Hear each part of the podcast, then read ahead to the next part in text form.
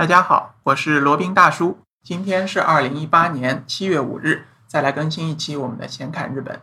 第一次到日本旅游的小伙伴们呢，肯定会注意到一件奇怪的事情或者不寻常的事情，就是日本所有的车辆呢，它都是靠左行驶的，不像我们在中国或者美国或者加拿大或者世界上其他大多数的国家，车辆都是靠右的，然后那个呃驾驶员呢是靠左坐的。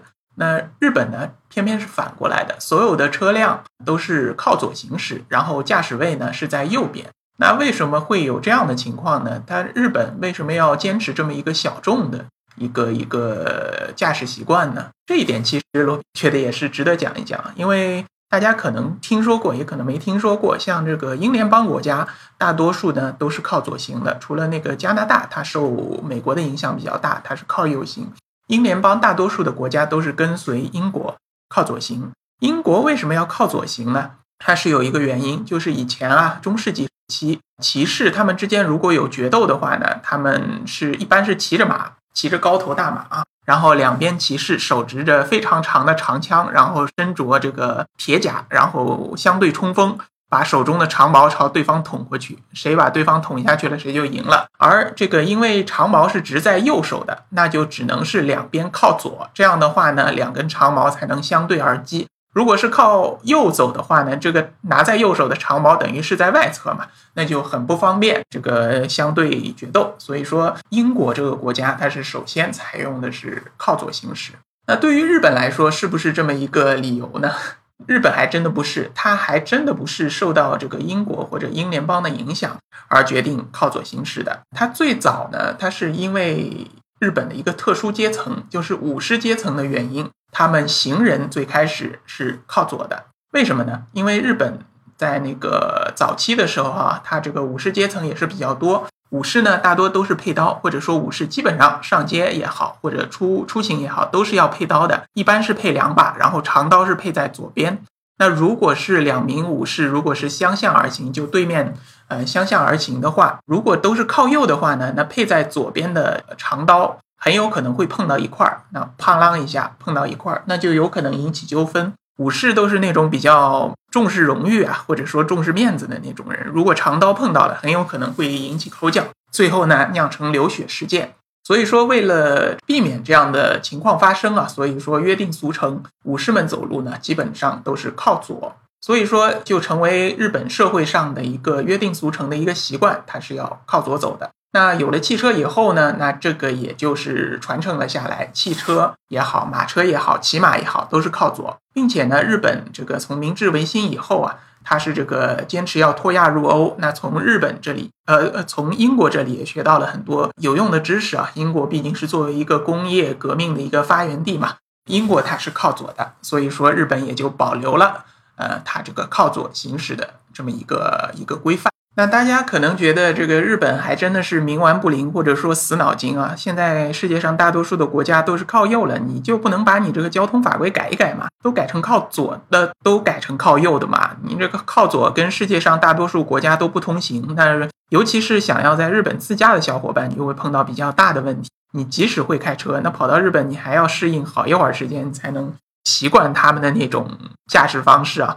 而且呢，据罗宾亲身体验的话，靠左行驶最大的问题不在于习不习惯，最大的问题在于判断车辆左右的间隔。有可能你这个在国内开车很正常，呃，这个车辆左右并行的时候，你这个间隔判断的很准。但是如果一旦把你这个驾驶位移到了右面，那判断就会出现大问题。有两次呢，罗宾就是因为这样的判断失误啊，差一点点就撞上了这个侧边的车，也是非常的有风险。话说回来，那日本为什么不改呢？哎，其实还真的不能怪日本。实际上呢，在这个不久的以前，或者说在这个古代或者近代啊，世界上靠左行驶的国家其实才是大多数。那个时候当然没有汽车了，是马车或者骑马。实际上那个时候欧洲呢，大多数国家还都是靠左行的。那后来什么时候就是除了英国以外，其他的欧洲国家都改成了靠右行呢？还要感谢一个人，这个人就是拿破仑。拿破仑呢？那在一七九二年，他颁布了一个法令，就是把所有在法国的这个交通把它更改了一下，把由左行改成由右行。为什么呢？可能后人推测啊，他是为了摆脱整个欧洲对于英国这样的一个国家的一个影响，因为当时英国确实是一个整个欧洲非常有影响力的国家，说在说是当时欧洲的一个最强大的国家也不为过啊，毕竟是一个日不落帝国。那为了这个摆脱英国的这么一种影响，拿破仑决定交通法规改成靠右行驶。那后来很多其他的欧洲国家也纷纷的跟进了啊，就把这个靠左行改成了靠右行。好像看到过一个图片啊，就是应该是瑞典吧，当时有一张照片，那个时候也是非常古老的一张照片了，就是显示瑞典也是把这个靠左行改成靠右行的当天呢，马路上一团糟的那种景象，就是车辆堵成一一锅粥，有的是靠右，有的是靠左，行人也是不知道该往哪里走，也是形成了比较大的麻烦。后来呢，就是大家可能觉得靠右行比较方便一点吧，或者说比较适合这个开车的习惯，所以说大多数国家还是靠右行驶了。那只有少数比较守旧的，像英国以及英联邦大多数的国家，以及像日本以及受日本文化影影响比较深的一些国家，比如说泰国啊，泰国它就是靠左行驶的，形成了现在的这个格局。但是话说回来呢，如果是习惯了这个靠左行啊，其实并没有那么大的麻烦啊。罗宾在日本也自驾了不少次，感觉呢，如果开多了啊，事实上好像有那么一点感觉，觉得靠左行啊，反倒是更顺手一点，更自然一点，有这么一些感觉。当然，也有可能是我的错觉啊。是，嗯 今天就简单讲一下吧，日本这个靠左行它是到底怎么来的？那有人可能会问了，日本不是还有这个走自动扶梯的时候有一个左行右立嘛？还有的地方是右行左立，这个是车辆靠左行有什么关系呢？那这个话题，罗宾就下期再讲了。要简单说一下，这个左行右立和右呃右行左立啊，在日本还不是统一的，好像是关东和关西是正好倒过来的。那大家去这个大阪或者去东京的时候，可以去仔细观察一下。好，那今天这一期的闲侃日本就先到这里了，我们下期再聊。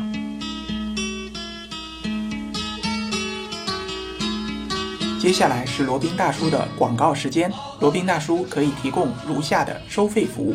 日本经营管理移民的咨询办理服务，包括经营管理移民 DIY、经营管理企业托管安心服务、购入旅馆经营托管安心服务、希腊购房移民服务，也叫希腊黄金签证项目，二十五万欧元希腊买房送一家三代绿卡，还有瓦努阿图绿卡捐赠项目，瓦努阿图入籍捐赠项目是全世界最经济、最快。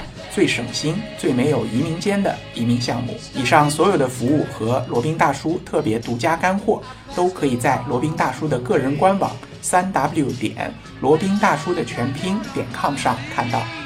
您也可以添加微信八二七四七九七零八二七四七九七零，向罗宾大叔本尊咨询服务详情。